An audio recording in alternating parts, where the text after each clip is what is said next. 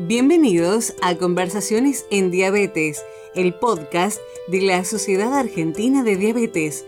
Nuestra misión es mejorar la práctica clínica actual a través de una experiencia original. Tendremos tips y entrevistas con expertos para aprender de una manera diferente.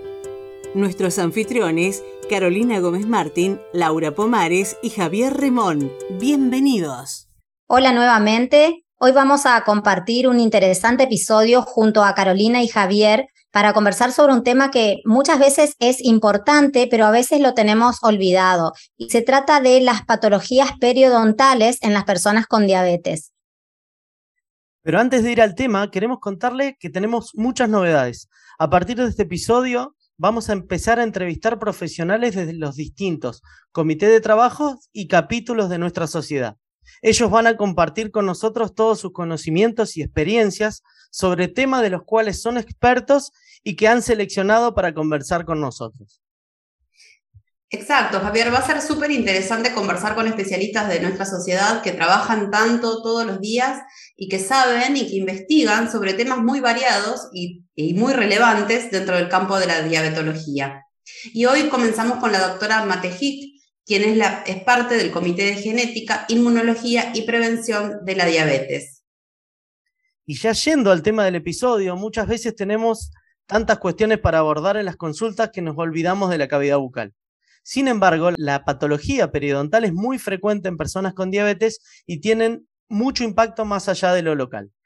Esto que mencionás es una realidad, Javier. Muchas veces estamos abocados a lo general, a lo global en la diabetes y nos olvidamos puntualmente de tener en cuenta que existen patologías locales que pueden impactar en lo sistémico. Y bueno, como mencionaba Carolina, para aprender sobre este tema tan importante y, muchas veces olvidado, hoy vamos a conversar con nuestra invitada, que es la doctora Alejandra Matejic. La doctora Matejic es profesora adjunta de la Cátedra de Periodoncia de la Facultad de Odontología de la Universidad de Buenos Aires y es magíster en periodontología de la UBA. Además, interesante, es miembro del Comité de Genética, Inmunología y Prevención de la Sociedad Argentina de Diabetes. Así que le damos la bienvenida a la doctora Alejandra Matejí. Bueno, muchísimas gracias. Gracias por la invitación a la Sociedad de Diabetes y gracias a ustedes. Para mí es un placer estar acá y poder hablar un poquito de la periodoncia, que es verdad como un tema un poco olvidado, ¿no? Sobre todo para, para los médicos en general y para los diabetólogos, que lamentablemente sería importante hacer mucho hincapié en esto. Así que creo que va a ser una charla interesante. Bueno, bienvenida Alejandra, realmente va a ser interesante y también nos parece interesante conocer un poquito sobre tu historia en el campo de la odontología y cómo una odontóloga llegó a formar parte del Comité de Genética de la Sociedad Argentina de Diabetes. ¿Cuál es tu historia? Bueno, este es un capítulo aparte.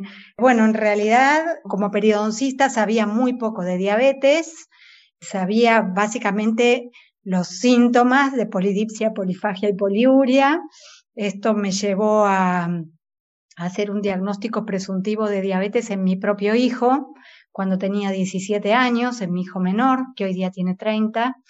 Bueno, por supuesto, el diagnóstico de diabetes tipo 1 para mí fue como muy fuerte de asumir, ¿no? Como padres, obviamente es complicado. Y bueno, me llevó a querer investigar y a saber más de diabetes. Lo primero que hice fue leerme un libro completo de Maximino Ruiz, pues este, empecé a tomar algunos cursos a través de la Sociedad de Diabetes. Me interesó el curso de bioquímica de la diabetes, que me pareció fascinante. No sé si lo siguen dando, pero en ese momento estaban como disertantes la doctora Silvina Valdés y el doctor Gustavo Frechtel, que son miembros actualmente del comité del que formo parte. Me asocié a la Sociedad de Diabetes y a través de, de ser socia recibí la invitación a participar del comité de genética, que necesitaban gente que formara parte. Y bueno, dije, me postulo este, quizá me acepten, porque bueno, odontólogos creo que, no sé si hay alguno, pero no creo que ninguno forme parte de comité, así que bueno, eh, recibí la buena noticia de que me aceptaban y a partir de ahí, este, bueno, tenemos una relación fantástica, me encontré con gente muy generosa de la cual aprendo todos los días. Así que esa fue mi historia del ingreso a la Sociedad de Diabetes y al Comité de Genética, Inmunología y Prevención. Bueno, impactante tu historia realmente y cómo una, bueno, una cuestión de, de la vida después te lleva a otras eh, a otros logros, ¿no? Porque realmente el trabajo del equipo interdisciplinario en, este, en esta disciplina es, es importantísimo y bueno, eh, una, una cuestión en tu vida te llevó a, que hoy estés acá con nosotros. Realmente, eh, bueno, impactante tu historia. el curso también de, de, bioquímica se sigue haciendo, por suerte, y bueno, tenemos muchos, mucha, mucha interdisciplina en diabetes. Y yendo, sí, a las preguntas, Alejandra, eh, vos mencionabas justamente que una historia de vida te llevó a relacionar la, diabetes de tu hijo con todo lo que era la patología bucodental. ¿Y cuáles son estas patologías que, pueden presentarse en nuestras personas con diabetes en la cavidad bucal y que se relacionan, eh, bueno, muchas veces a la diabetes eh, y a otros factores que pueden tener estas personas? Exacto. Bueno, hay diversas patologías que se describen a nivel de mucosa bucal. ¿Sí? Por ejemplo, las que tienen un poco de relevancia son las micosis, ¿sí? Pero por lejos, la mayor relación de la diabetes se da con las enfermedades periodontales, que en el caso de los pacientes con diabetes tienen una muy alta prevalencia y se presentan en una forma más severa, ¿sí? Las enfermedades periodontales son enfermedades infecciosas incluyen principalmente a la gingivitis y a la periodontitis. Estas dos enfermedades afectan a los tejidos que rodean a las piezas dentarias.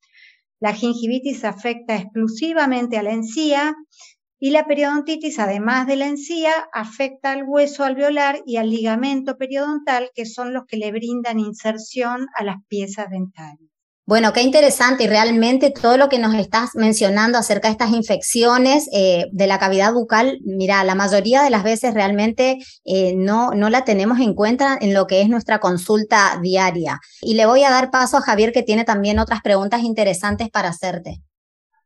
Buenísimo, Laura, muchas gracias. Yo voy a complementar la, pregunta anterior y mi pregunta tiene que ver con esto. ¿Cómo podemos saber si un paciente tiene alguna de estas enfermedades, alguna sospecha, algo que le podamos transmitir a nuestros pacientes para que ellos autodetecten este problema? Bueno, mira, básicamente el signo común en, en ambas patologías, tanto en gingivitis como en periodontitis, es el sangrado, la aparición de sangrado, ¿sí? Que generalmente el paciente la observa durante el cepillado dental. Pero es importante destacar que se trata de enfermedades crónicas y que no producen dolor, ¿sí? Por lo tanto, es muy importante la consulta preventiva precoz. Ahora, ustedes me van a decir, bueno, todos tenemos patologías periodontales porque el sangrado, o sea, nadie eh, que yo conozca nunca le ha pasado que, que no tener sangrado en algún momento de su vida uno ha tenido o ha observado sangrado al cepillarse. Y esto es verdad, porque las patologías periodontales afectan al 95% de la población. O sea que el sangrado en realidad existe, pero tenemos que dejar de naturalizarlo como normal. Es decir, cuando hay sangrado, hay pérdida de integridad de la mucosa. O sea que algo está pasando, ¿sí? Perfecto. ¿Y qué problemas puede llegar a traerle a nuestro paciente si no inicia un tratamiento y además si tendría alguna consecuencia sistémica este problema que inicia como local. La gingivitis puede en algunos casos mantenerse por mucho tiempo como tal, es decir, una inflamación limitada a las encías, pero es la enfermedad precursora de la periodontitis. La periodontitis, en cambio, produce la destrucción progresiva de los tejidos de soporte dentario. En estadios avanzados se pueden observar recesiones de la encía, movilidad dentaria y puede llegar incluso a la pérdida dentaria. Lamentablemente, en esta instancia de enfermedad avanzada, a mí es más frecuente que me derivan pacientes, ¿sí? Es por esto que hay que hacer tanto hincapié en el diagnóstico precoz o en la consulta preventiva, porque, bueno, cuando la enfermedad está tan avanzada se hace evidente para cualquiera, ¿no? La derivación. Ahora, no menor al daño local que produce la enfermedad, debemos tener presente las consecuencias a nivel sistémico, ya que al tratarse de enfermedades infecciosas y haber presencia de sangrado, las bacterias, los productos bacterianos, los mediadores de la respuesta inmune local, todos pasan a la circulación. Ahora, ¿cuáles serían los efectos sistémicos? ¿Me preguntaste? Sí, bueno, hay muchos artículos publicados en cuanto a efectos sistémicos de las enfermedades periodontales. Eh, se incluyen complicaciones a nivel cardiovascular, a nivel respiratorio y hasta partos prematuros, ¿sí? Hay muchísimas. Con respecto a la diabetes, sí hay muchísima literatura, se describe un posible aumento en los valores de hemoglobina glicosilada y hasta se llega a considerar como un posible factor inflamatorio que puede influir en la génesis de la diabetes. Como contrapartida a todo esto, el tratamiento periodontal ha logrado en algunos casos un descenso de los valores de hemoglobina glicosilada y esto está registrado en varios trabajos de investigación. Excelente, muy claro, no me queda ningún tipo de duda que es algo al que le tenemos que prestar atención y prevenir. Le voy a dar el paso a Caro, que tiene muchas preguntas. Bueno, Javier, gracias.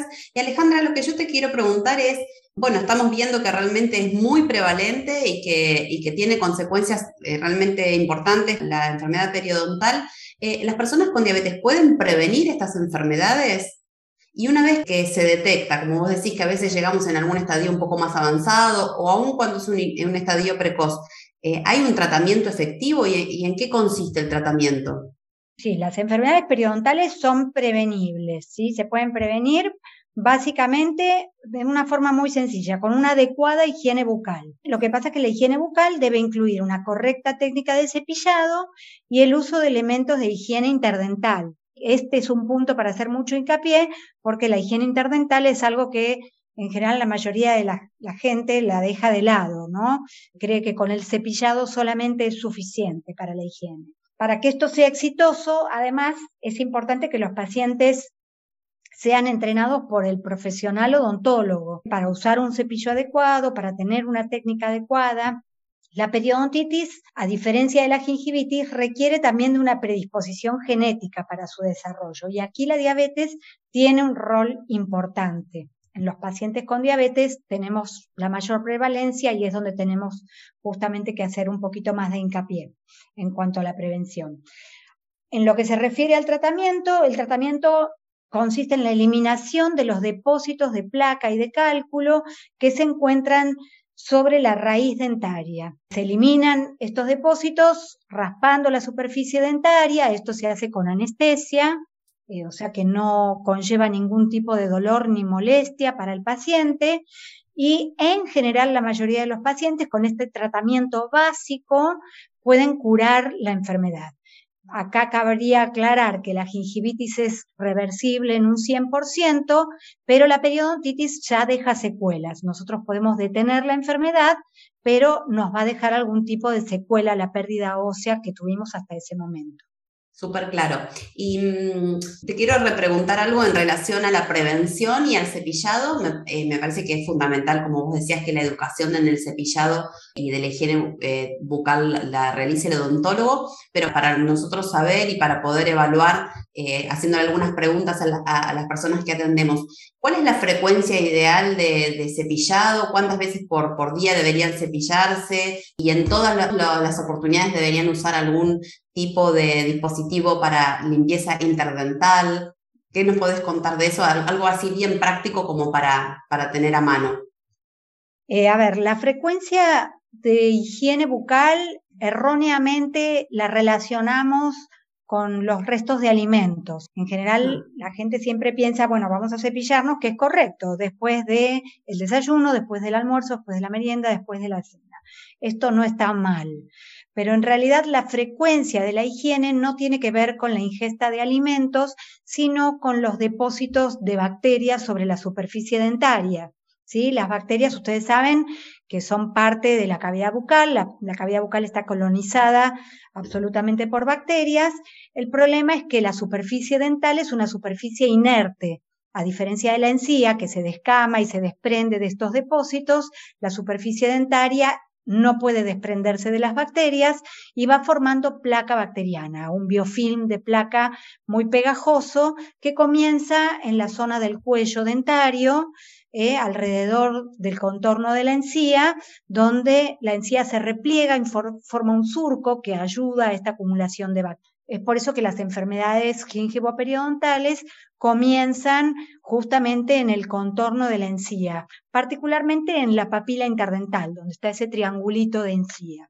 la frecuencia de cepillado, en realidad, más que con la ingesta de alimentos, tiene que tener una relación con los depósitos de placa. Es decir, cuando el nivel de depósitos de bacterias es capaz de generar patología, es cuando yo debo volver a higienizar. ¿sí? Tengo que llegar a, a un ritmo de higiene que impida que estos depósitos bacterianos provoquen enfermedad.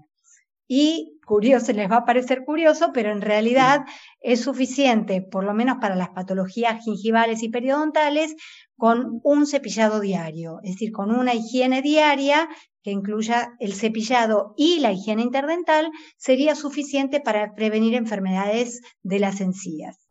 Así que fíjense ustedes que dicen, bueno, me cepillo cuatro veces por día, cinco veces por día, o sea, no es la cantidad, sino la calidad.